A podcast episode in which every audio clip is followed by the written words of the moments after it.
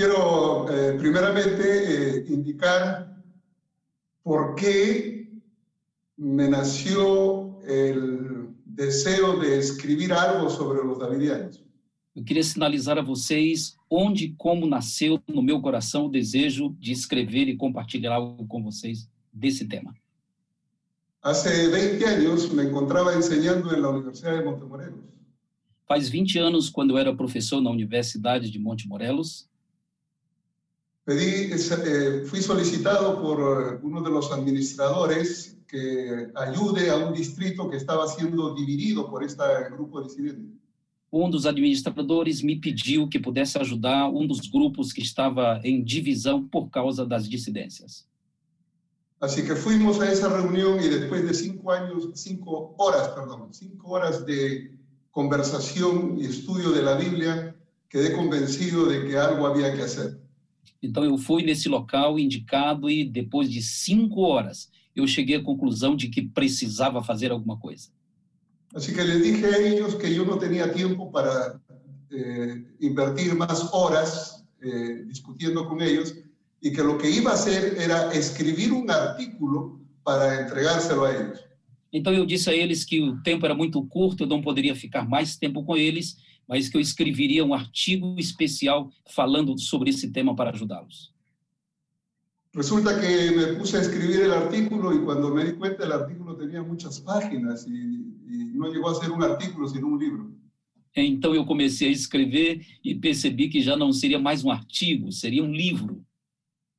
Y fue así como eh, eh, me inicié, pero hubo un estímulo en ese inicio. Foi assim que eu comecei e precisei de um estímulo para poder iniciar esse processo.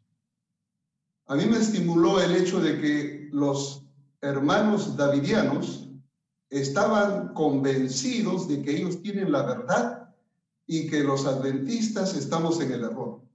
Uma das primeiras conclusões que nós chegamos é que os davidianos achavam que eles tinham a verdade e que nós não tínhamos a verdade completa. Entonces eh, dije, bueno, les ofrecí a ellos que le iba a dar un estudio bíblico donde les demostraría su error. Então eu preparei e disse a eles que lhes entregaria um estudo bíblico para mostrar onde estava o erro deles. Es así como nació este estudio. Foi assim que nasceu esse estudo. Ahora, eh, en cuanto a este movimiento, Agora, quanto a esse movimento, quiero eh, señalar algunas ideas primero para luego entrar en el desarrollo. eu gostaria de mostrar algumas ideias básicas para depois desenvolver o tema.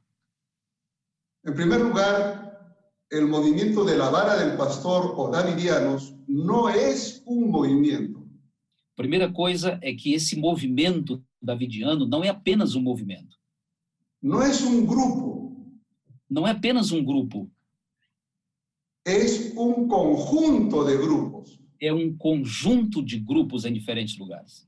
Es decir, eh, la vara del pastor son diferentes grupos que tienen un punto común y es que todos usan los escritos del fundador profeta Víctor Jutef. Ou seja, são diferentes grupos, mas que têm um ponto comum e que usam o mesmo material do pastor Victor, como vocês conhecem. Otro aspecto que necesitamos aclarar Outra coisa que a É. gente precisa entender es que la vara del pastor, estos davidianos, no son lo mismo que la rama davidiana del cual nosotros conocemos a David Koresh. ok, é que o tema principal desse pastor Davi não é o mesmo de Koresh, que vocês também já leram sobre isso. Recuerden ustedes que David Koresh en el año 1993 eh, murió en un incendio en Waco, Texas, y 73 de sus seguidores con él. Y entonces, eh, en ese momento, porque se, se decía que era una secta criminal, todos los davidianos salieron a decir que no estaban conectados. Vocês se lembram do episódio da morte daquelas pessoas lá em 93, depois de ser difundido a crença deles, e então a gente percebe que havia algo especial que a gente precisava compreender. Siendo que no son un grupo, sino varios grupos hay diferencias o énfasis en diferentes grupos.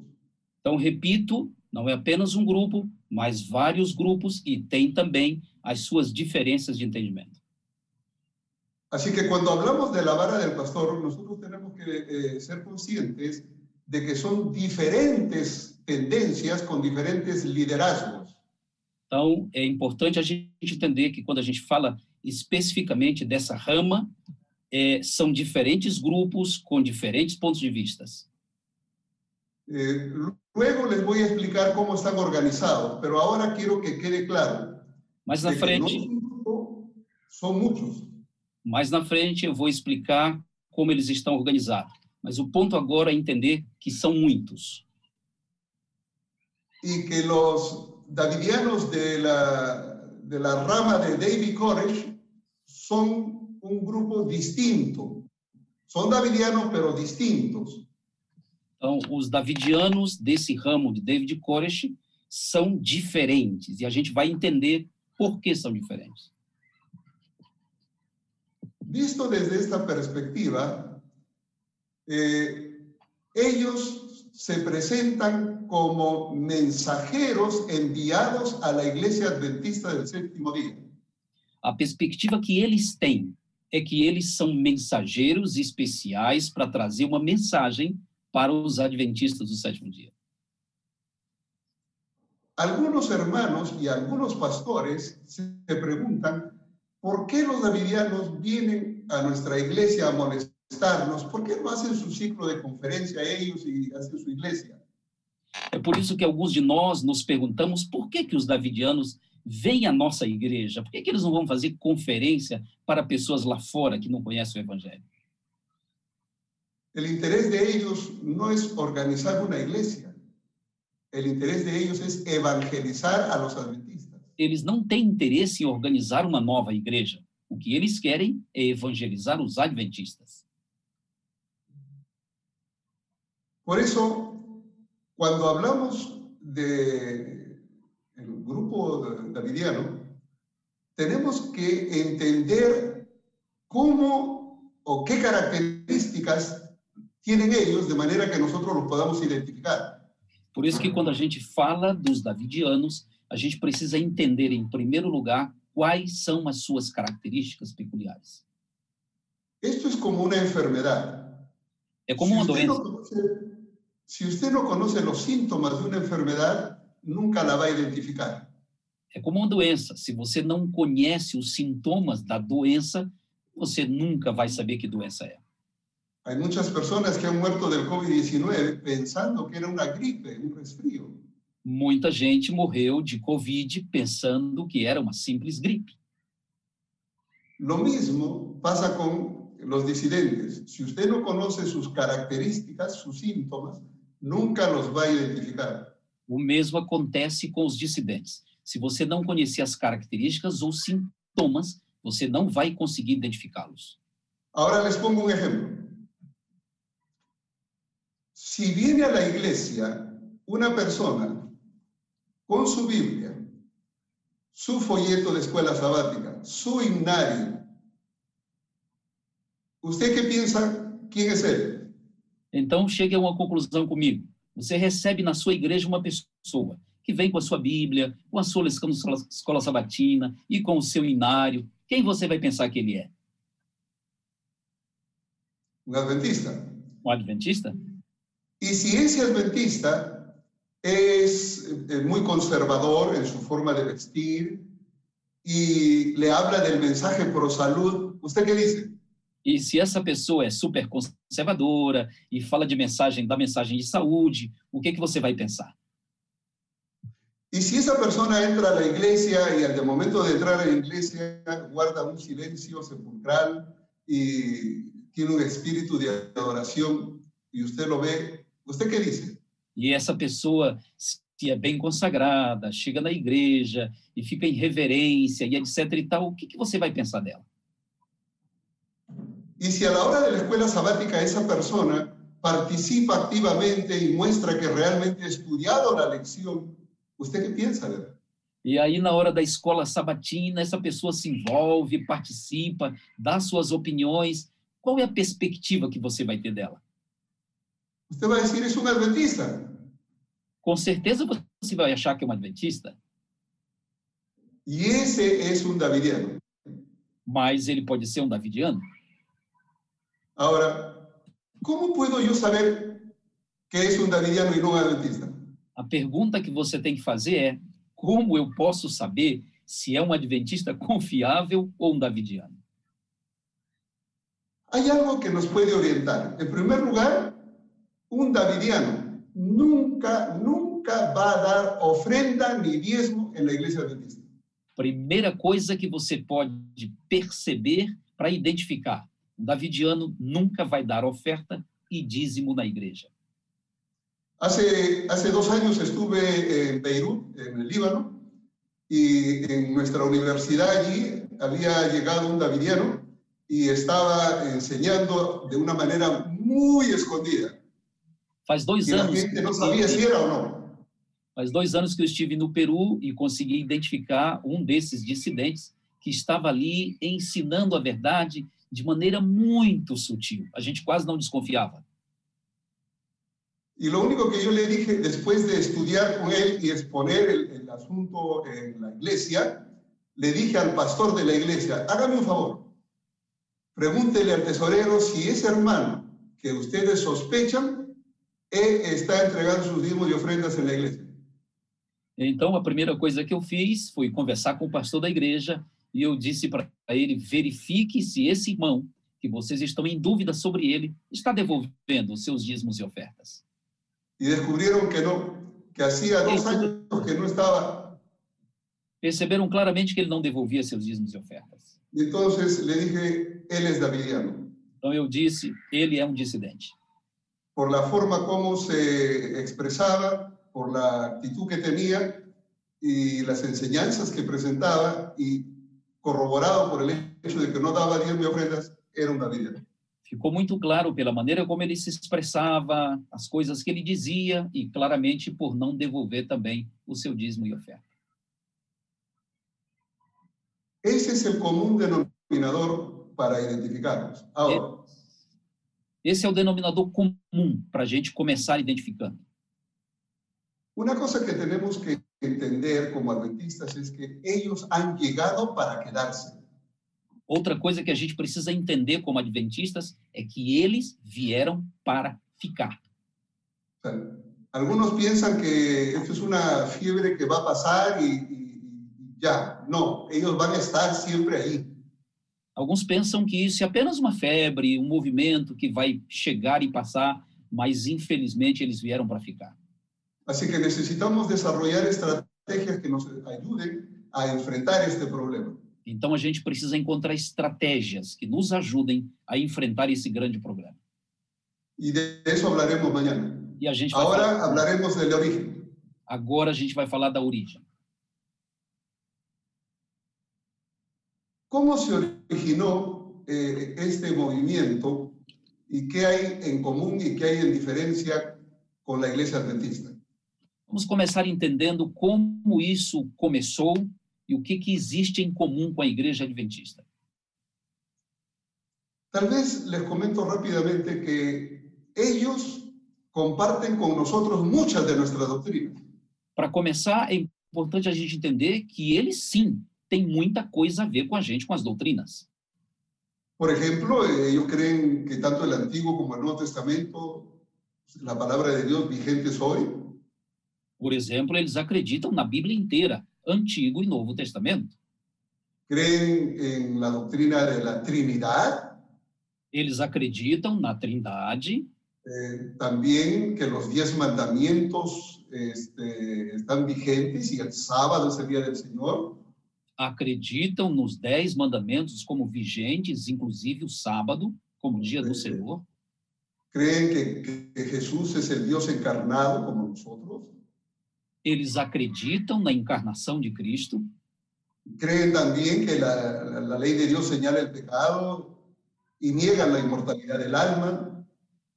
acreditam na lei de Deus que mostra o pecado, da mesma maneira acreditam como a gente na, na imortalidade da alma.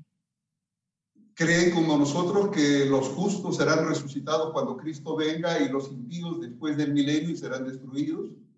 Acreditam nas duas ressurreições e também no milênio. digamos, los 2.300 años, por ejemplo. Acreditam na profecia das 2.300 tardes e manhãs, igualmente a gente. Y, y creen que en 1844 empezó la purificación del santuario celestial. Também acreditam no movimento de 1844 e na purificação do santuário. Predican el mensaje de los tres ángeles. Pregam a mensagem, as três mensagens angélicas.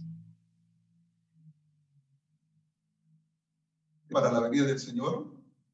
Também acreditam, normalmente, como nós acreditamos, na segunda vinda de Jesus.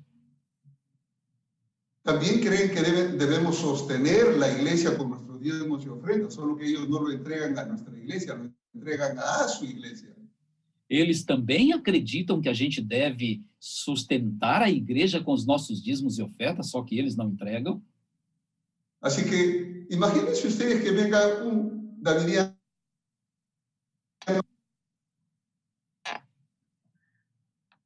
Então, dá para vocês perceberem como não é fácil. Vem aí um dissidente desse, um davidiano, e a gente tem dificuldade para entender se ele realmente é dissidente ou não. él va a hablar de las doctrinas que son comunes a nosotros. Quando eles chegam na igreja, evidentemente, eles vão falar daquilo que é comum, das doutrinas comuns entre eles e nós. Y de, y de allí los va jalando hacia la doctrina de. Agora, daí para frente, com muita sutileza, eles vão puxando para as doutrinas deles. Nunca ellos enseñan en la iglesia. Eles dificilmente vão ensinar, nunca vão ensinar isso na igreja. En la iglesia ellos no enseñan su doctrina, solo distribuyen literatura, le van a regalar panfletos, eh, CDs, ese tipo de cosas. O método deles é não ensinar na igreja. Na igreja eles vão entregar literatura, algum livro, algum CD ou alguma coisa do tipo. Mas as doutrinas eles ensinam fora da igreja. El asunto es ganarse la amistad de los hermanos para luego visitarlos en su casa. O que eles mais querem é ganhar a confiança dos irmãos para depois ir visitá-los e ensiná-los em casa. Ok, ahora, ¿qué nos diferencia de? Ok, agora qual é a diferença entre nós e eles? Cuando ustedes escuchen estas cosas que empiezan alguien a enseñar, inmediatamente sepan que es un davidiano. Quando você começar a ouvir as coisas que eles vão ensinar e que nós vamos mostrar aqui, aí você vai se dar conta de que é um dissidente. Ellos creen que el don profético que se manifestó en Elena White y terminó con su muerte en 1915, volvió a manifestarse en 1930 en la persona de Víctor Huter. Eles acreditam que o dom profético manifestado através de Ellen White e que terminou com a morte dela em 1915 volta a se manifestar em 1930 com outra pessoa. Por eso, para ellos, los escritos de Víctor Huter es como el espíritu de profecía para nosotros. Então, então para eles, os escritos de David Koresh é como os escritos de Ellen White, tem o mesmo peso. Uh, Víctor Huter es el profeta de ellos es el, el que funda la vara del pastor y le llaman vara del pastor a los escritos de Víctor Huter. Então, se Vitor Ruté é o profeta deles, que surge aí como essa rama especial do movimento, e eles acreditam completamente em tudo que ele escreveu. Para ellos entonces Víctor Huter es el mensajero, así como Elena White fue un mensajero para el inicio de la, del movimiento adventista. Então, para eles, Victor Huté é um mensageiro igualmente a Ellen White, como nós a conhecemos e como ela é para nós.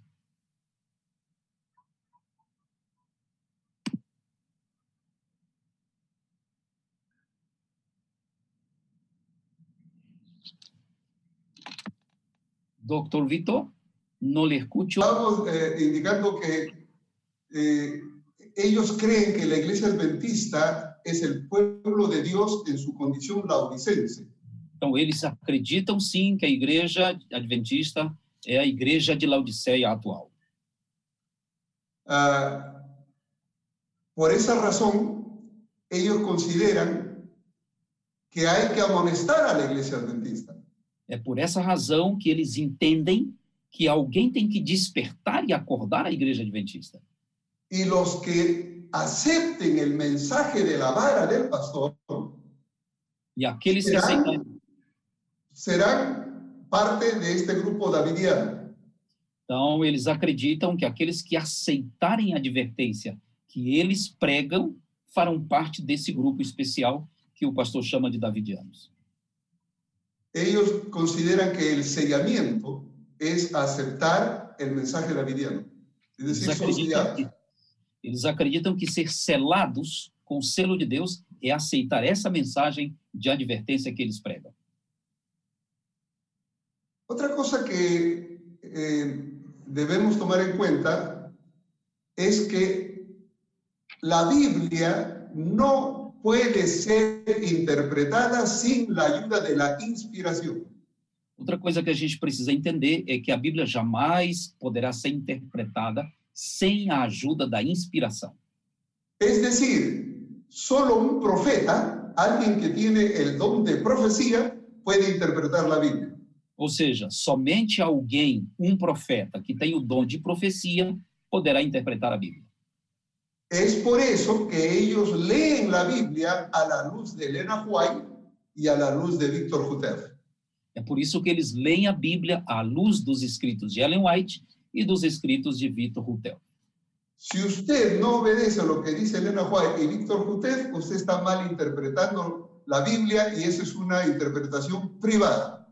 Então, se você lê a Bíblia, mas não aceita Ellen White e o Victor Rutef, então você tem uma interpretação muito reduzida e muito privada. Eh, en otras palabras, eh, eh, no hay un profeta, yo no puedo leer la Biblia, tiene que haber un profeta que me enseñe. Ou seja, você não entende a Bíblia sozinho. Um profeta tem que te ajudar. Otra doctrina que nos diferencia es el reino davidiano. Outra doutrina que vai nos diferenciar é o próprio reino davidiano. Ellos enseñan que Cristo va a venir en forma invisible antes de la segunda venida a instaurar un reino con David como rey y ese es el reino davidiano. Então, eles ensinam que antes da segunda vinda, Jesus vai vir de maneira invisível e vai instalar aqui na terra um reino, juntamente com o David, não? Por eso es que los ciudadanos de ese reino son davidianos, porque son súbditos de David. É por isso que o pessoal que faz parte desse reino deverá ser davidiano, porque vem para seguir a Davi. Los que sean parte de ese reino son los 144 mil que Jesús llevará a Jerusalén para instaurar el reino allá. Então eles entendem que aqueles que seguirem a Davi ou a David são os 144 mil e que depois Jesus vai levá-los primeiro a Jerusalém para depois instaurar o reino eterno. Una vez que se instaura el reino en Jerusalén, esos 144 mil davidianos predicarán el fuerte pregón a todo el mundo. Então, quando for instituído esse reino e eles forem levados a Jerusalém, será esse o povo que vai dar o alto clamor no final da história da humanidade. Y las personas que escuchen el mensaje del fuerte pregón serán la gran multitud que acompañará a los 144 mil. E então as pessoas que ouvirem e aceitarem essa mensagem pregada por eles farão exatamente parte ou serão a grande multidão mencionada lá em Apocalipse. Y, y, por supuesto ellos señalan que Apocalipsis 7.9 está apuntando a esa gran multitud. Então eles acreditam que Apocalipse 7:9 está apontando exatamente para esse movimento e para essa grande multidão. Otro aspecto es con relación a los 144 mil. Outra coisa interessante é com respeito aos 144 mil. Ellos creen que son literales Eles acreditam que esse número é literal y son aquellos que han aceptado el mensaje de la vara del pastor porque han sido sellados. e que eles são exatamente aqueles que aceitaram a mensagem vindo deste ramo aí de David, porque eles serão 144 mil. Entonces, para ser parte de los 144 mil, usted tiene que aceptar la vara del pastor, ese es el sellamiento, y además tiene que ser descendiente de las tribus de Israel. E aí vem a curiosidade para você fazer parte dos 144 mil, você tem que ter duas características, e a primeira é fazer parte desse movimento e também fazer parte das tribos de Israel.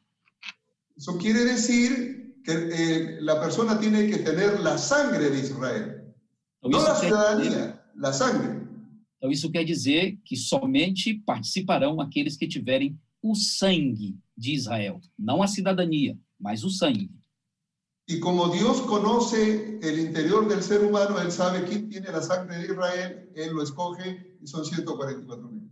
Então, como Deus conhece tudo, ele conhece quem faz parte realmente do povo de Israel e tem esse sangue, ele escolhe para fazer parte dos 144 mil. Otra doctrina en la cual característica de ellos es que creen que cuando los 144 mil van a ir a dar el fuerte pregón a todo el mundo, los adventistas del séptimo día que rechazaron el mensaje de la vara, no fueron sellados, serán muertos. Y esa es la matanza de Ezequiel 9. Outra coisa interessante que eles dizem é que aqueles que não aceitaram a mensagem dos 144 mil, que negaram essa mensagem, serão mortos. E esta é a passagem que eles fazem conexão em Ezequiel, Ezequiel 9 habla de una matanza y dice, a grande matança. es la matanza. Y, por supuesto, creen que Jesús tendrá dos venidas. Una invisible para instaurar el reino y una visible para resucitar a, a todos los fieles al final. Então, eles acreditam em duas vindas de Jesus. Uma para instalar o reino, como nós mencionamos, levando os 144 mil para Jerusalém, e outra que será, então, o momento que nós chamaríamos de juízo final. Ustedes se dan cuenta que eh, eh, estos, eh, estas doctrinas que hemos mencionado no están en la Biblia, no hay forma de que tengan un sustento bíblico. Sin embargo, para Jutef, él es el mensajero de Dios para la iglesia en este tiempo y ese es el mensaje que los davidianos traen a nuestra iglesia. Como nós conhecemos a Bíblia, é fácil perceber que essa doutrina mencionada não está na Bíblia. Mas o que eles defendem é que Victor Rutef tem uma nova mensagem e que nós precisamos acreditar nele, porque esta é a última mensagem que vem para o povo de Deus. ¿Cómo se originó todo esto? Como começou tudo isso? Víctor Jutef es, eh, fue nacido en Bulgaria, Victor Rutef nasceu na Bulgária, 1885. 1885. y se movió para Estados Unidos hacia el año 1907. Então ele mudou para os Estados Unidos no ano de 1907. Él pertenecía en aquel entonces a la iglesia ortodoxa en Bulgaria Ele pertencia à igreja ortodoxa lá na Bulgária y cuando llegó a Estados Unidos conoció la iglesia adventista y se bautizó en mayo de 1919. Então, quando ele chega aos Estados Unidos, ele conhece a mensagem adventista e se batiza no ano de 1919. Estuvo en la iglesia en California, donde se bautizó, eh, ayudando como asistente del director de escuela sabática. Então, ele frequentou a igreja na Califórnia e, durante o tempo que estava ali, foi um dos diretores da escola sabatina. Y en el año 1929, cuando la Iglesia Mundial estudiaba el libro del profeta Isaías, él aprovechó eso para empezar a enseñar su doctrina. Então, em 1929, quando havia uma forte ênfase no livro de Isaías, ele aproveita para começar a pregar as suas doutrinas. La iglesia le llamó, por supuesto, la atención y como él siguió predicando, tuvo que ser desfraternizado a fines de 1929. Então, a igreja percebeu o que estava acontecendo, chamou a sua atenção e ele foi desligado da igreja em 1919. Bueno, él presentó su observación y reclamo a las instancias superiores. Então, ele se apresentou, Que, reclamaba, escribió un libro. então ele se apresentou diante das instâncias superiores para fazer a sua defesa e também aproveitou para escrever um livro. Y en el año, eh, eh, a- en diciembre de 1930, él publica su primer libro titulado La vara del pastor. Então, em dezembro de 1930, ele publicou o seu primeiro livro, que era titulado A Vara do Pastor. Y lo que hizo fue enviarle ese libro a muchos pastores el área donde él eh, estaba. Então, ele enviou esse livro a todos os pastores que ele pôde, em todos os lugares onde ele conseguiu alcançar. Él lo, que, él lo que quería era que los pastores adventistas apoyaran su labor. O que ele queria é que os pastores adventistas apoiassem essa obra que ele estava fazendo. Por lo menos sabemos que al menos un pastor decidió eh, adherirse al movimiento de la, vara del pastor. E a gente tem conhecimento de que pelo menos um pastor apoiou esse movimento e começou a segui-lo. En el año 1932 publicó el segundo volumen de La vara del pastor. Então, em 1932, ele publica o segundo volume do livro A Vara do Pastor. Y a partir de allí, él comenzó ya a publicar continuamente eh, artículos y tratados en diferentes folletos. Então, a partir daí, ele não parou e continuou publicando tratados, explicações em pequenos folhetos ou panfletos. Les voy a dar algunos títulos de los folletos para que cuando ustedes reciban un folleto davidiano sepan que es davidiano. Vou passar para vocês alguns dos nomes desses folhetos ou panfletos para que vocês, quando tenham contato, saibam que é davidiano. Si ustedes reciben un folleto con el título Llamadas oportunas, Se você recebe um folheto com o nome Convite Oportuno o Código Simbólico, ou Código Simbólico, eh, El Respondedor, o Respondedor, Carta de Jezreel, Carta de Israel, Jezreel a de Jezreel, y tratados, así se llaman, tratados. e Tratados, sim, Tratados. Todos estos son folletos davidianos. Todos esses são panfletos davidianos. Y para identificar un, un material davidiano, quiero indicarles que la gran cantidad de folletos davidianos tienen una editorial. Então, para que você identifique mais fácil, eu vou dar uma dica para vocês. Quase todos eles têm um editorial. La editorial es la asociación, e- en inglés es Universal Publishing Association. Así está, Universal Publishing Association. Ok, em inglês, Universal Publishing. Universal. Perfeito. Em inglês, é. Perdão, pastor, repete outra vez? Universal Publishing Association. Ok. Aí está, Universal Publishing Association. Publicação. Y Universal. en español sería Asociación Publicadora Universal. Isso. Ese sello está en todos los, en todos los panfletos. Ok.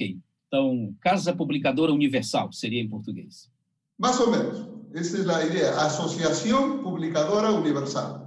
Associação. Pero ellos no lo ponen así, ellos lo ponen en inglés. Claro. Association. para que ustedes lo tengan en mente. Es como cuando ustedes ven Casa Editora Sudamericana, ya saben que es adventista. Então, é só olhar lá o Corporate e você vai encontrar em inglês essa Associação Universal de Publicações. Bueno, ellos este, escribieron varios eh, folletos adicionales. Por ejemplo, hay, una, hay un folleto que se llama La Conferencia General de 1950. Ok? Então, outros folhetos, como por exemplo a Conferência Geral de 1950. El reclutador de la Casa Blanca. O recrutador da Casa Branca. En todos estos folletos, él expresa su doctrina, sus experiencias con la iglesia y eh, él eh, hace claro por qué él está llamado a enseñar a la iglesia adventista. Em todos esses folhetos, ele tem um ponto em comum. Ele quer deixar bem claro por que ele quer ensinar a igreja adventista. En esos años de 1932-33, él entregó un manuscrito de, de, su vara del pastor a los miembros de la Asociación General para que sea revisado. Nessa época que nós estamos mencionando, de 32 e 33, ele entrega uma quantidade de panfletos para a Associação Geral para ser investigada. Y entonces él, mientras estaban revisando su material, algunos le dijeron que no guardaba ninguna relación seria con la interpretación de la Biblia.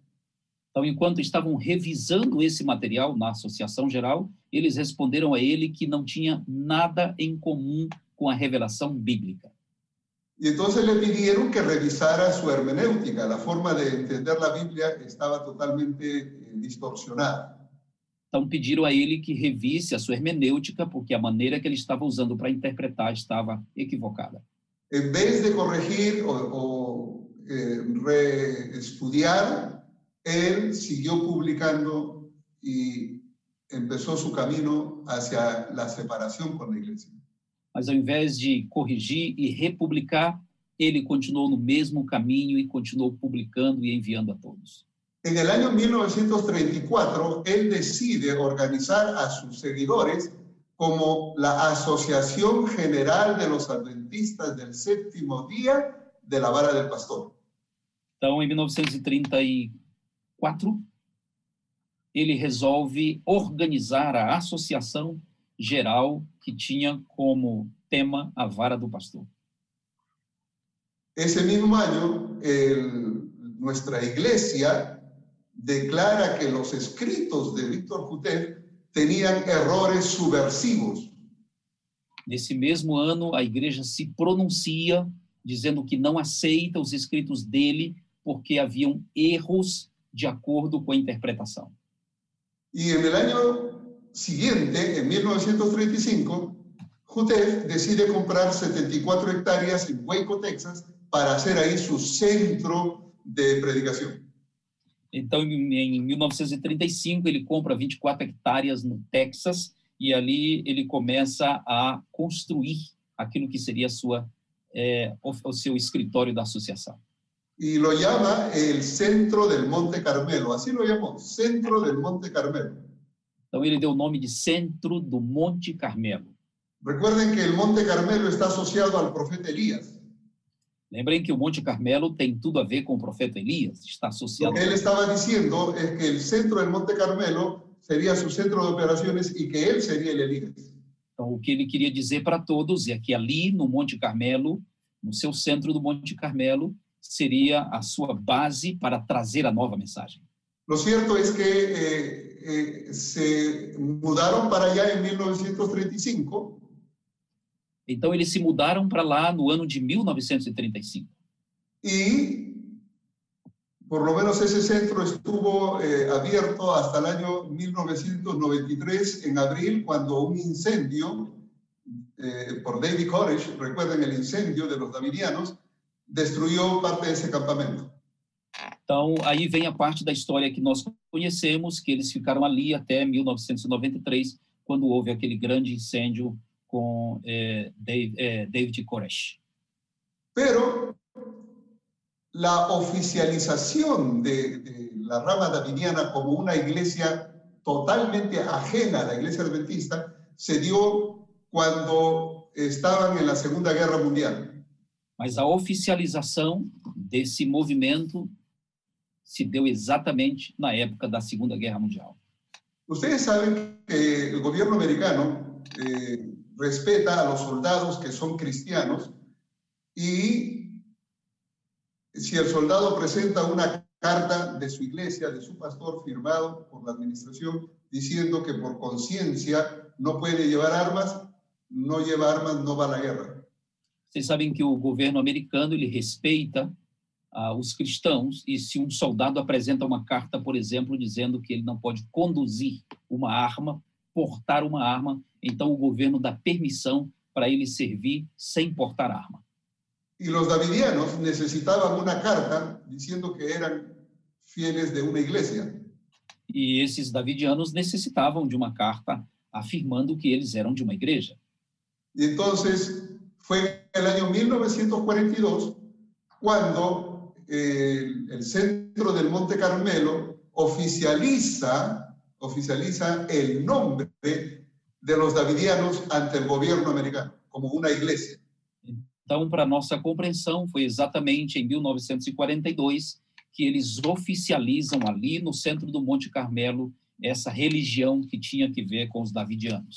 Ahora, esto es muy importante porque ellos vienen a nuestra iglesia y dicen que son adventistas del séptimo día y no lo son.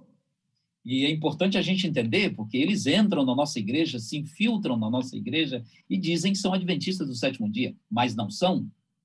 Porque el año 1942 ellos se organizaron bajo el nombre de Adventistas del Séptimo Día Davidianos. Porque em 1942 eles praticamente saem fora da igreja e se organizam com esse nome de Adventistas do sétimo dia davidianos. Y, por supuesto, el gobierno les dio la autorización para que ellos puedan dar credenciales a sus pastores, a sus ministros y a sus miembros de iglesia. E o governo lhe deu permissão para que eles pudessem dar credenciais aos seus pastores e aos seus ministros. Repito, los davidianos es una iglesia separada del adventismo, no son adventistas del séptimo día, pero Ok. ellos se presentan como adventistas. Então, que fique bem claro, eles não são adventistas do sétimo dia, apesar de sempre se apresentarem como se fossem adventistas. Yo siempre que me encuentro con ellos le digo, recuerden que los mentirosos no entrarán en reino de Dios. Toda vez que eu encontro com eles, eu digo: olha, os mentirosos não entram no reino de Deus, lembrem-se disso. Y aprovecho para los davidianos que me están viendo aquí para decirles lo mismo. Los mentirosos no entrarán en el reino de Dios. E quero aproveitar para dizer aqui, porque por acaso, se houver algum me ouvindo, saiba que os mentirosos não entram no reino de Deus. Así que desde 1942 ellos tienen su estatuto eh, donde rigen los, la forma como se debe organizar y llevar la organización davidiana. Ellos son una iglesia separada de la iglesia adventista. Então, a partir de 1942, eles criam o seu estatuto que regem todo o movimento e que deixa claro que eles são separados dos adventistas do sétimo dia. Bueno, la pregunta es, ¿por qué se separaron? A pergunta é: por que se separaram? Ellos dicen que se separaron porque la iglesia adventista en su condición de la Odisea es tibia, es pecadora y Dios está por vomitarla de la boca y Dios está llamando a un pueblo fiel. Ellos son los fieles. Eles dizem que é porque a igreja adventista do sétimo dia é Laodiceia, é morna, Deus está a ponto de vomitá-la da sua boca e eles precisam trazer essa mensagem de advertência. Bueno, el problema es que Víctor Jutef murió en el año 1955. Enfim, nós sabemos que Victor Rutef morreu em 1955. Y eso trajo consigo un problema. E isso trouxe um problema. ¿Quién sería el sucesor? Quem seria o líder sucessor? Y el otro problema es, si él era el Elías, se supone que el Elías no debía morir. Aí está um problema. Se ele se dizia o Elias, o que nós entendemos é que Elias não deveria morrer, mas ele morreu. Entonces, cuando él murió en 1955, surgió la primera división. Então, quando ele morreu em 1955, aparece aí a primeira divisão no movimento. Por un lado, se separa eh, Benjamín Roden, que era uno de sus seguidores, se separa y organiza lo que se llama la rama davidiana. Então, a primeira divisão foi com Benjamin Jovem e ele separa o primeiro movimento chamado Davidiano. En el otro grupo, que es conservador, queda la esposa, Eh, Florence Jutef, la esposa de Víctor, ella queda como líder. Do outro lado da divisão ficou a esposa Flores Rutef como líder do segundo movimento, mais conservador. Y ella, siguiendo los pasos de su esposo, pretendió también tener el don de profecía. Então, ela, seguindo os passos do marido, queria também ter o dom de profecia. Ellos en el año 1959, eh, bueno, fue en el año 55 cuando ella profetizó una nueva luz que decía que en el año 1959, abril, vendría el Señor Jesús. Então, aí começam as profecias dela. Ela começa a profetizar a partir de 1955 e diz que em 1959 seria a vinda de Jesus. Ella eh, interpretó literalmente los 1260 días de Apocalipsis 11, 3 al 6, lo interpretó literalmente y dijo, esa visión se me ha dado ahora, 1955, contamos los tres años y medio, me lleva a la primavera, abril de 1959. Allí viene el Señor. Então, ela interpreta os 1260 anos de forma literal e diz que se cumpriria esta profecia em abril de 1959, que é a primavera lá nos Estados Unidos. Así que cuando llegó abril de 1959, eh, se publicó en el código simbólico, en el folleto número 14, en el tomo 14, eh, se publicó la noticia de que habría un evento, una semana de preparación antes de la fecha de la venida del Señor. Então, ela faz um panfleto que se chamava Código Simbólico, volume 14, e prepara um movimento especial, porque haveria algo que aconteceria antes da volta de Jesus. Siendo que el Señor vendría el 22 de abril, entonces se reunirían a partir del 16 de abril. Então, essa festa especial que deveria acontecer deveria ser a partir do 16 de abril, porque o Senhor voltaria no 22 de abril. Así que ellos esperaban que el 22 de abril se, se darían dos eventos.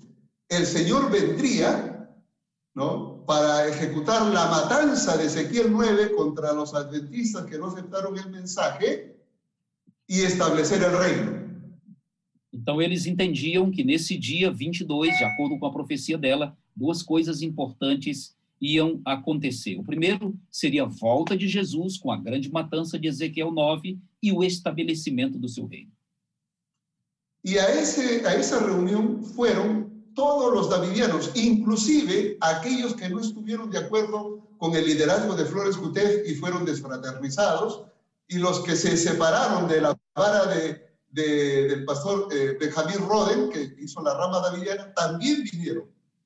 E o curioso é que nesse movimento, aí, a partir do dia 16 ao 22, foram todos eles. Tanto os que acreditavam nas profecias que ela estava dando, quanto aqueles que não acreditavam, que estavam seguindo a Benjamin Robin. Lo cierto es que eh, esperaron ese 22 de abril y el Señor no vino, ni ninguna matanza ocurrió, ni ningún reino fue instaurado. Então, eles ficaram esperando, e aquele foi um desapontamento para eles, porque não veio Jesus, não houve nenhuma matança e nenhum reino foi estabelecido. Y entonces dijeron, ¿y ahora qué pasó? E eles ficavam se perguntando o que aconteceu. Flores Cutef, para excusar el error, dijo, necesitamos primero evangelizar a los protestantes, por eso es que el Señor no ha venido. Então, ela, para se desculpar, Flores Rutef, ela disse é que nós precisamos primeiro evangelizar todos os evangélicos. Por isso Jesus não veio. Así que a fines del año, del año 1960 y todo el año 1961, los davidianos se focalizaron a predicar a los protestantes, ya no solo a los adventistas, a los protestantes. Então, a partir do ano de 1960 e 1961, o foco deles agora era pregar e evangelizar os protestantes, a todos, não só os adventistas. Ahora imagínese usted, usted va con un luterano y le dice, mire, la señora White dice esto, Víctor Jutev dice esto. ¿Qué creen que le va a decir un, un, un luterano, un anglicano, um evangélico? Agora pensa comigo, você vai pregar por um luterano, por um presbiteriano, e aí você diz, Ellen White diz isso, e o, e o Rutef diz isso. O que, que eles vão pensar de todo esse movimento? Es como que a usted venga un mormón y le diga, mira este, lo que dice el señor Smith. Então é como você pregar para alguém e diz, veja o que, que diz o Senhor de acordo com o que vou lhe mostrar aqui. No tuvieron éxito, la evangelización a los protestantes fue un fracaso y Flores Kutev se dio cuenta de que como profeta no servía. então, não tiveram nenhum êxito, pregar para os evangélicos não funcionou, e ela chegou à conclusão de que nem mesmo ela era profeta. El 11 de marzo de 1962 aconteció un evento muy importante. 11 de março de 1962. É uma data importante para a gente ver. Ese día, Flores Kutev organizó una sesión para disolver el movimiento davidiano allí en Waco, Texas. Nesse dia, ela, a Flores Rutef, organiza um movimento, uma reunião, para dissolver todo esse movimento davidiano, lá no Texas. Cerró el campamento. Fechou o acampamento. Ese mes salió en la revista Adventista, en nuestra revista Adventista, salió la noticia. Nesse mês, na nossa revista adventista, saiu toda essa notícia. Y el comentario que hizo eh, el, el editorial nuestra, de nuestra revista fue que este movimiento se acabó, se acabó el problema de los adventistas. O comentário que fez o editor da revista Adventista é que naquele momento havia se acabado todo esse movimento. Lo cierto es que se acabó el movimiento promocionado por Florence. Mas, na verdade, o que havia acabado era a promoção que Flores Rutef fazia, a maneira como ela organizava. Pero había otro elemento que hay que considerar ahora. Mas aqui tem outra coisa importante que a gente tem que ver. Cuando Flores Kutev toma el control, muchos no estuvieron de acuerdo con su liderazgo y con sus profecías y por protestar fueron desfraternizados y muchos se fueron eh, de la iglesia porque no aceptaban su liderazgo. Quando Flores Rutef tomou a liderança e começou a e todo esse movimento, muita gente não concordou com ela. E aí eles foram desligados da igreja por não acreditarem nela e o movimento ficou fragmentado. Unos pocos vinieron hacia eh, eh, California y se instalaron en el área de Riverside. Houve um pequeno grupo que veio para a Califórnia e se instalou ali. Cuando ella cerró el grupo en, en Waco, Texas, estos que estaban en Riverside comenzaron a reorganizarse. Então, quando ela encerra o movimento lá no Texas, esses que estavam em Riverside começam agora a se mexer. Y entonces ellos eligen a un hermano de apellido Barden para que sea el líder. Então, eles escolhem um irmão de sobrenome Barden para ser o líder. Y como ayudante de publicaciones, ponen a un señor Bingham para que los dos trabajen en el impulso davidiano. E como o editor da casa editora para as publicações, eles escolhem um outro irmão, Biden, como pastor? Bueno, ese año 1962 ellos comenzaron a trabajar y desde ese pequeño grupo de Riverside comenzó a crecer nuevamente el movimiento davidiano como una burbuja. Então, a partir de 1962, eles começam a se movimentar ali em Riverside e, como uma bolha, começa a crescer novamente. El asunto es que cuando empieza a crecer, entonces Bingham dice, yo quiero ser líder también. Então, quando começa a crescer, o editor da casa publicadora, Bingham, disse: Eu também quero ser o líder. ¿Y qué hace? Se separa de Barden, o sea, Barden por un lado, Bingham por otro lado, y forman dos grupos davidianos distintos. E aí, novamente, surge dois grupos davidianos. Um grupo que segue a Barden e outro grupo que segue a Binding. El asunto es que eh, el- en el año 1973, el grupo que estaba liderado por Barden se estableció en Yucaipa, una ciudad en California, y eh, sufrió una división. Este grupo de Barden se volvió a dividir. Então, em 1973, aparece uma nova divisão do grupo que seguia a Barden. Eles se instalaram ali em Ucay, em Califórnia, e começam um outro grupo. Ese otro movimiento que se separa es guiado por Donald Adair. Então, esse novo movimento que sai de Barden é liderado por Donan Abai. Ese año, 1974, Donald Adair se elige como, grupo, como líder de grupo y quiero decir que ese señor, Adair, que conoció a Jutef, fue discípulo de Jutef, en este momento debe tener más o menos entre 88 y 89 años, así como estamos hablando, y está vivo. Então, esse novo líder, Adair, que era um seguidor da Flores Utef, ele tinha mais ou menos 88 ou 89 anos quando começa a liderar o novo grupo. Él es el que está a la vanguardia de la penetración davidiana en toda Latinoamérica. É ele o que vai à frente, na vanguarda da penetração de todo esse movimento aqui para a América Latina.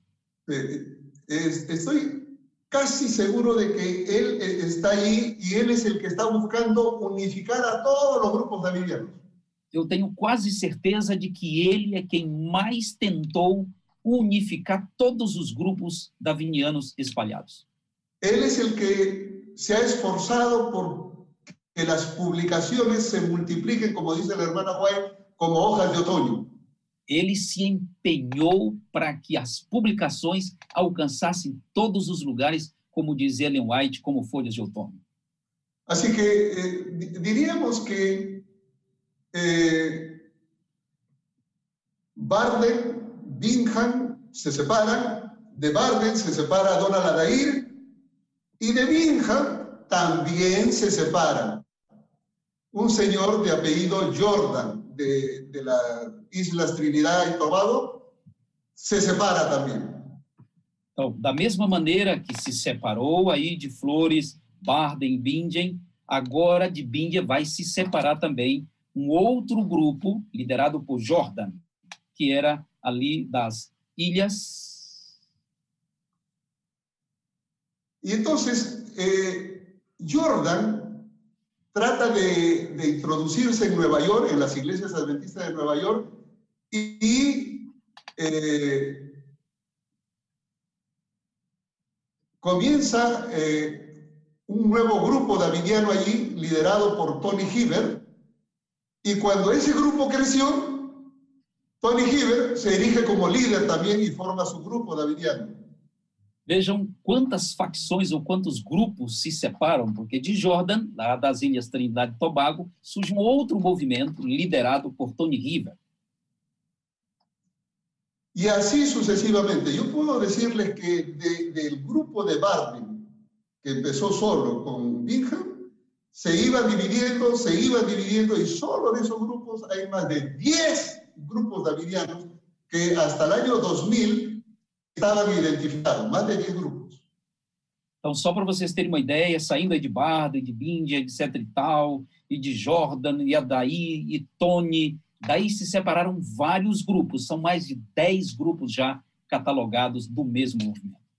Ahora, con respecto a la rama davidiana, que es otra cosa, la rama davidiana, recuerden que cuando muere Jutef, Benjamín Roden se aleja y forma la rama davidiana. ¿Cuál es la diferencia entre la rama davidiana y estos conservadores? Agora vamos entender qual é a diferença da rama principal, a rama davidiana, e esses outros grupos, inclusive os conservadores.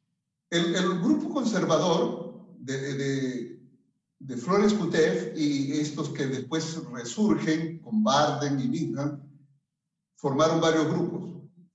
Pero la rama davidiana es una rama extremista. é importante entender que, apesar de Flores, Rutef, a esposa, e os outros que a seguiram terem vários grupos, não é a mesma coisa da rama original. Essa rama original era uma rama mais. É, é, Esse extremista, mais radical. Desculpa, pastor, mais extremista. Okay? Benjamin Roden tenía una idea muy diferente a lo que enseñaba Jotef.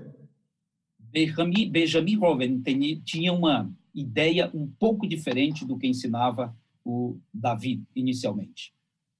Para Víctor Jutef, la matanza de Ezequiel 9 la ejecutarían los ángeles de Dios. Então, para ele, a, a matança de Ezequiel 9 executariam aqui na terra os anjos de Deus. Pero Benjamín Roden enseñaba, y, y la rama davidiana hasta el día de hoy enseña, que los que van a ejecutar la matanza de Ezequiel 9 son los miembros de la rama davidiana. Então, Benjamin Roven, ele dizia que a matança não seria pelos anjos, mas seriam aqueles que seguem a rama original davidiana. Y es por eso que cuando Benjamín Roden forma la rama davidiana, empieza a armarse Então é por isso que quando Benjamin Roden organiza essa rama especial, eles também começam um processo de armamento. E quando ele muere eh, no ano eh, 1978, mais ou menos, quando ele muere, sua esposa Luisa Roden toma eh, o controle dessa rama davidiana. Então, aqui vem uma curiosidade: quando ele morre em 1978, é a esposa dele, Luisa Roden, que toma conta e passa a ser a líder desse movimento. Pero como ella no tenía mucha experiencia, busca la ayuda de alguien. Tenía un hijo llamado George Roden, pero no recibió la ayuda del hijo. Ela começa a buscar ajuda de alguém. E ela acreditava no filho, que se chamava George Roden, mas ele não apoia a própria mãe. Pero en ese tiempo entró a la iglesia un joven llamado Vernon Howard. Então, nesse tempo, entra na igreja um jovem chamado Bernard Howden. Y él, como era músico y líder, fue el que apoyó a, a Luisa Roden en su liderazgo. Então é ele quem apoia a Luisa Roden nessa liderança dessa, desse grupo. Y cuando Luisa Roden muere en el año 1986, el que era líder era Luisa Roden con Vernon Howard. Então, quando ele morre, o Benjamin, as líderes ou os líderes era Luisa juntamente com Jorge. Y cuando Luisa Roden muere, entonces Vernon Howard queda como líder. Então, quando ela morre, Luisa Roden, quem fica como líder é Bertolt Roden. El hijo de Luisa reclama el liderazgo, es decir, George Roden, el hijo, viene y reclama el liderazgo y lógicamente eh, Vernon Howell no le va a dar el liderazgo. Então acontece algo estranho, porque Jorge, que não havia apoiado a mãe, ele reclama a liderança do grupo e Bernold não quer dar a ele a liderança do grupo. Y como no se arreglaron, hubo una pelea, la cual terminó a balazos. Uau. Como eles não se entenderam, então houve uma batalha, uma guerra, uma peleja que terminou em tiro. Y la policía tuvo que intervenir. Y como en Estados Unidos la policía no se mete en cuestiones religiosas, dejó que la iglesia decida qué líder quería. Então, a, a polícia geralmente não se envolve em problemas religiosos nos Estados Unidos e disse que a própria igreja tinha que resolver. ¿Quién era el líder que estaba acompañando a Luisa Roden? ¿George Quem era o líder? o Vernon Howard? E quem era o líder nessa época que estava acompanhando a Jorge, o Aberto? Y es así como Vernon Howard se toma el control de ese grupo y Então, cambia su nombre. Então, Bernard Hall toma o controle do grupo e muda o seu próprio nome. Y entonces se llama David Koresh. E ele é que se chama David Koresh. Y ese es el señor este que comenzó a armar a su grupo porque ellos creen o creían, y todavía siguen creyendo sus seguidores, que ellos son los que van a ejecutar la matanza de Ezequiel 9 contra los adventistas. Então, uma das primeiras coisas que David Koresh faz é se armar juntamente com seu grupo, porque eles entendem que eles serão os enviados de Deus para operar a grande matança contra os adventistas. Así que yo quisiera que por favor distingamos esto. Los de la rama davidiana de David Koresh, ellos son los que están convencidos que ellos van a ejecutar la matanza contra los adventistas. Então, a primeira coisa que eu queria que ficasse claro para vocês é isso. Aqueles que seguem a rama davidiana de David Koresh são os que acreditam que eles operarão a grande matança de Ezequiel 9 contra os adventistas. Los davidianos que están viniendo a Latinoamérica no vienen de esa rama davidiana, vienen de los conservadores. Os que vêm para a América do Sul não vêm dessa rama davidiana aí de David Koresh. Eles vêm dos conservadores, evidentemente. igreja. creen que la matanza de Ezequiel 9 será ejecutada por los ángeles de Dios. Então, eles acreditam que a matança de Ezequiel 9 eh, não será por eles, mas será pelos anjos de Deus. En una iglesia que estuve visitando en cierto lugar, escuché al pastor que del frente de la iglesia decía a los miembros, Eu los estive, vienen a matar a los adventistas, ellos van a ejecutar la matanza contra los adventistas. eu estive numa igreja e ouvi o pastor pregando lá e dizendo isso. Os davidianos vão vir aí para matar os adventistas do sétimo dia. Una persona que estaba sentada al lado mío Uma pessoa que estava sentada do meu lado me dice, eso no es cierto. me disse: Isso não é verdade. Y yo le dije, tiene razón, porque usted es davidiano. E eu disse: Você tem razão, porque você é um davidiano. Porque solo un davidiano entiende eso. Porque só um davidiano compreende isso. Y estaba ofendido. E então ele estava ofendido. Porque el pastor estaba eh, mintiendo y él lo dijo. El pastor miente. El pastor le está engañando a la iglesia. Eso no es cierto. Yo le digo, usted tiene razón, porque usted es davidiano. Ele se ofendeu e disse: Esse pastor está mentindo, ele está mentindo para a igreja, ele não podia fazer isso. E eu virei para ele e disse: Você tem razão, porque você é um davidiano. Digo esto porque muchas veces eh, hay eh, confusión en cuanto a entender qué es la rama davidiana y qué es el, la- el- el movimiento davidiano conservador. Eu digo isso es para muy importante. para que vocês entendam, porque é muito importante compreender as duas ramas, né? A davidiana, essa da matança, e o movimento conservador. En estos momentos, eh, eh, para que ustedes tengan una idea, hasta el año 2000 yo identifiqué en la rama davidiana de Benjamín Roden, Koresh, y Luis, Luisa Roden y, y todos ellos, más o menos identifiqué como a unos ocho diferentes grupos. Então, só para vocês terem uma ideia, nos meus estudos aqui, eu já consegui identificar dessa rama que vem aí, do Davi, do Benjamin, da Luísa, mais ou menos oito grupos. Y del lado conservador también más o menos logré identificar unos 12 a 14 grupos. E do lado conservador, acabei encontrando um pouco mais, entre 12 a 14 grupos. Eso hasta el año 2000. Del año 2000 para acá, eso se ha multiplicado. Isso foi só até, até o ano 2000. De 2000 para cá, certamente já se multiplicou. Mientras estuve en África, eh, en, en el año 2013, cuando llegué a África, me encontré en Nairobi con un grupo davidiano. Eu estive na África aí pelo ano 2013 e ali em Nairobi eu encontrei um grupo davidiano.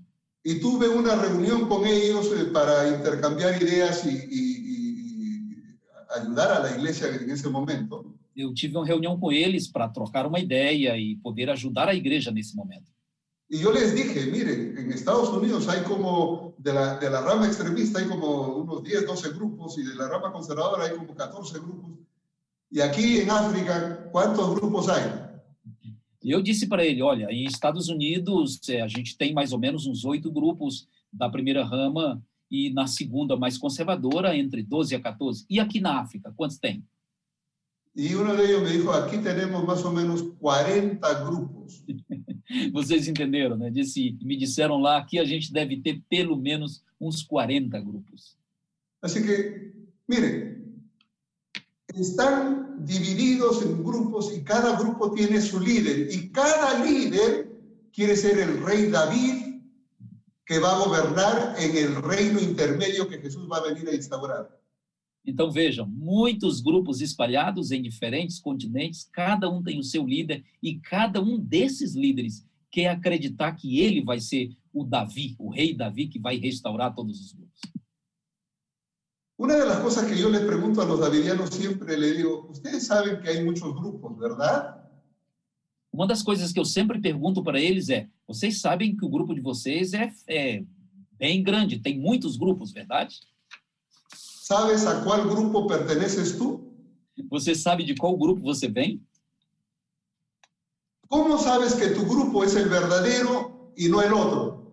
Como é que você sabe que o seu grupo é o verdadeiro e não os outros?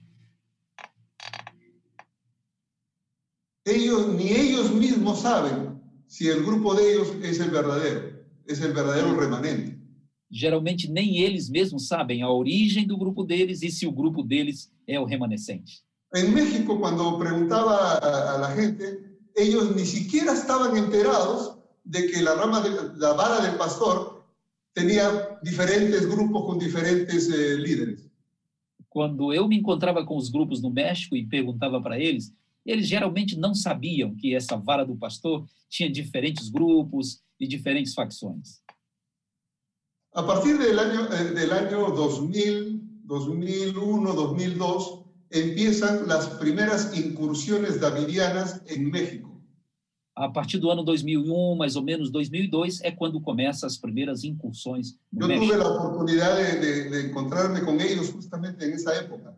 E eu encontrei com eles exatamente nesta época dos princípios aí. Hacia el año 2005, ellos ya tenían instalado un centro misionero en la ciudad de Guadalajara, en México. Até o, até o ano de 2005, eles já tinham instituído um centro missionário em Guadalajara.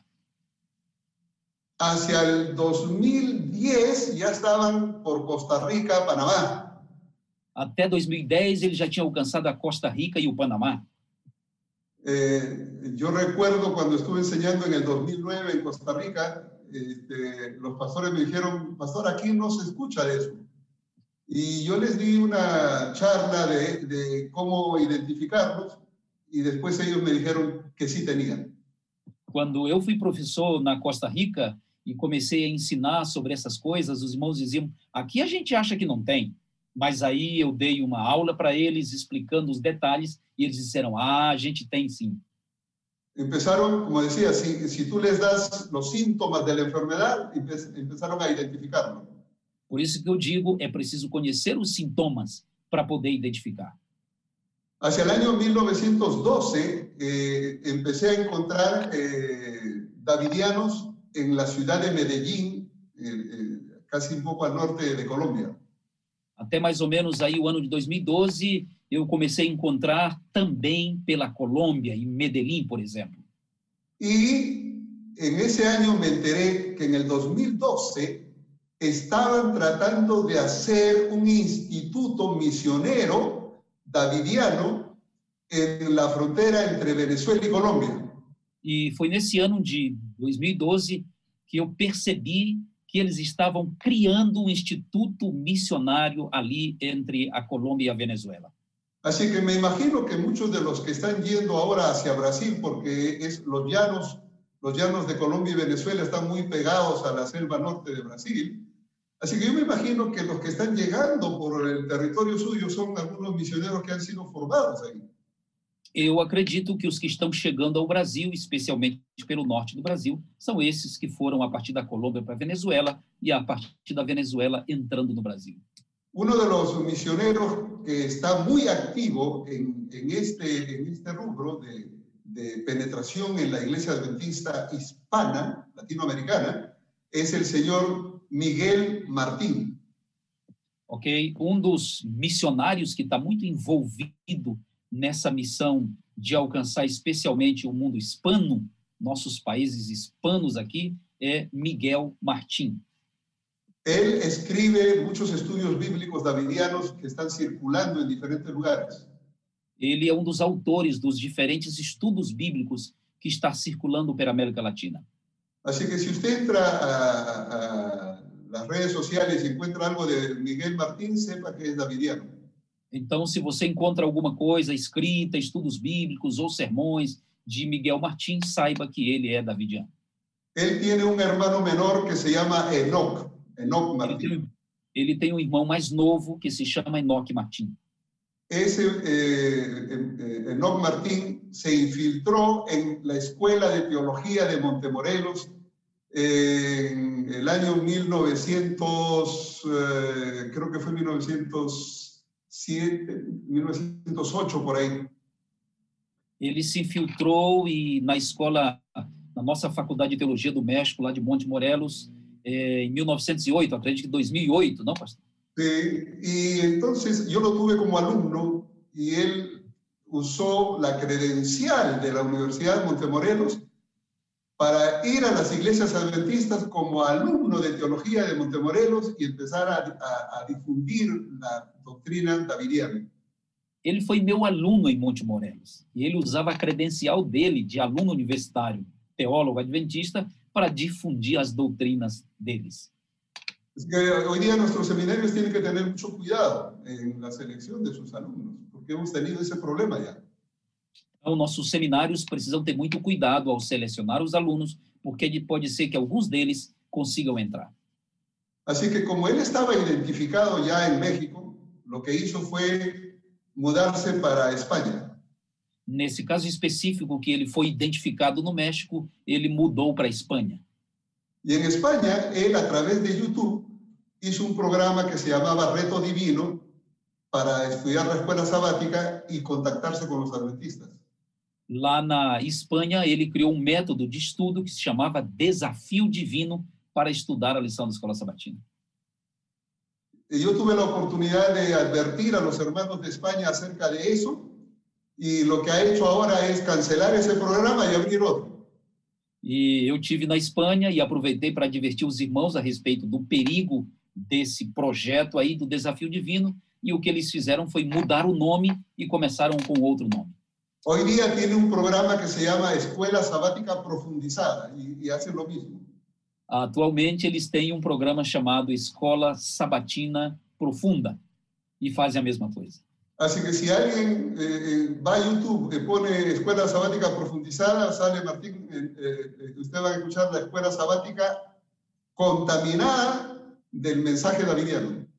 Então, se você vai ao YouTube e encontra esse nome lá, Escola Sabatina Profunda ou Aprofundada, você vai se dar conta que é o movimento davidiano. Así que la pregunta que tenemos que hacernos es, ¿por qué nosotros tenemos que confrontar a los davidianos eh, de una manera frontal?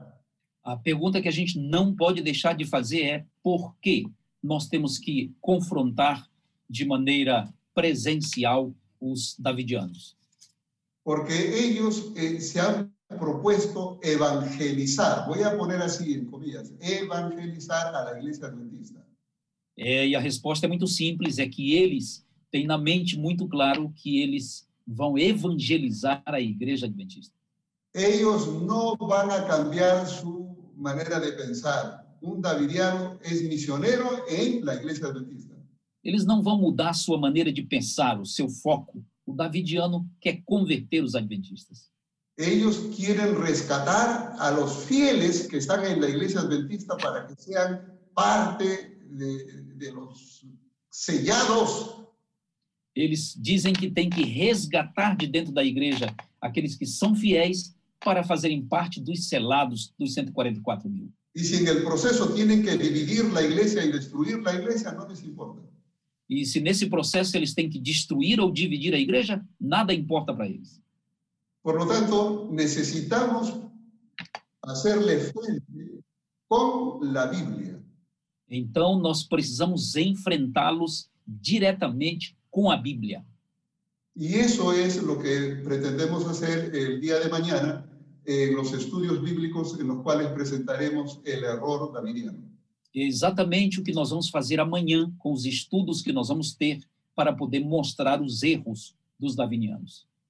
Más o menos tienen ustedes una idea cómo surgen, cómo se han desarrollado y el propósito de ellos.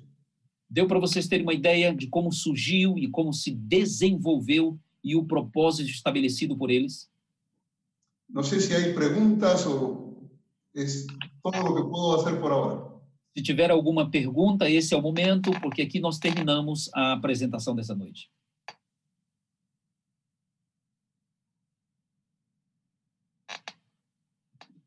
Se houver alguma pergunta, podem fazer ou ligando o microfone ou colocando aqui no chat. Temos alguns poucos minutos para fechar o programa da noite.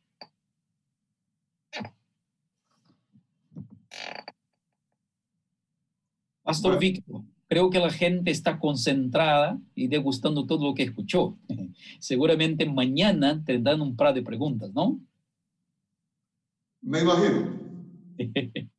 Bueno, solamente quisiera terminar diciendo, tenemos un desafío bastante fuerte.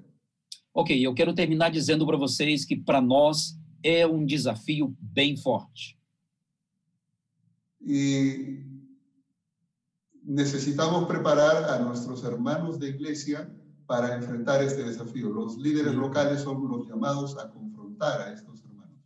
E nós precisamos preparar os nossos membros e líderes de igreja para enfrentar o desafio, porque geralmente são os líderes da igreja que têm que enfrentar esses davidianos. Bueno, Dios los bendiga a todos. Un feliz sábado. Deus abençoe a todos vocês e um feliz sábado.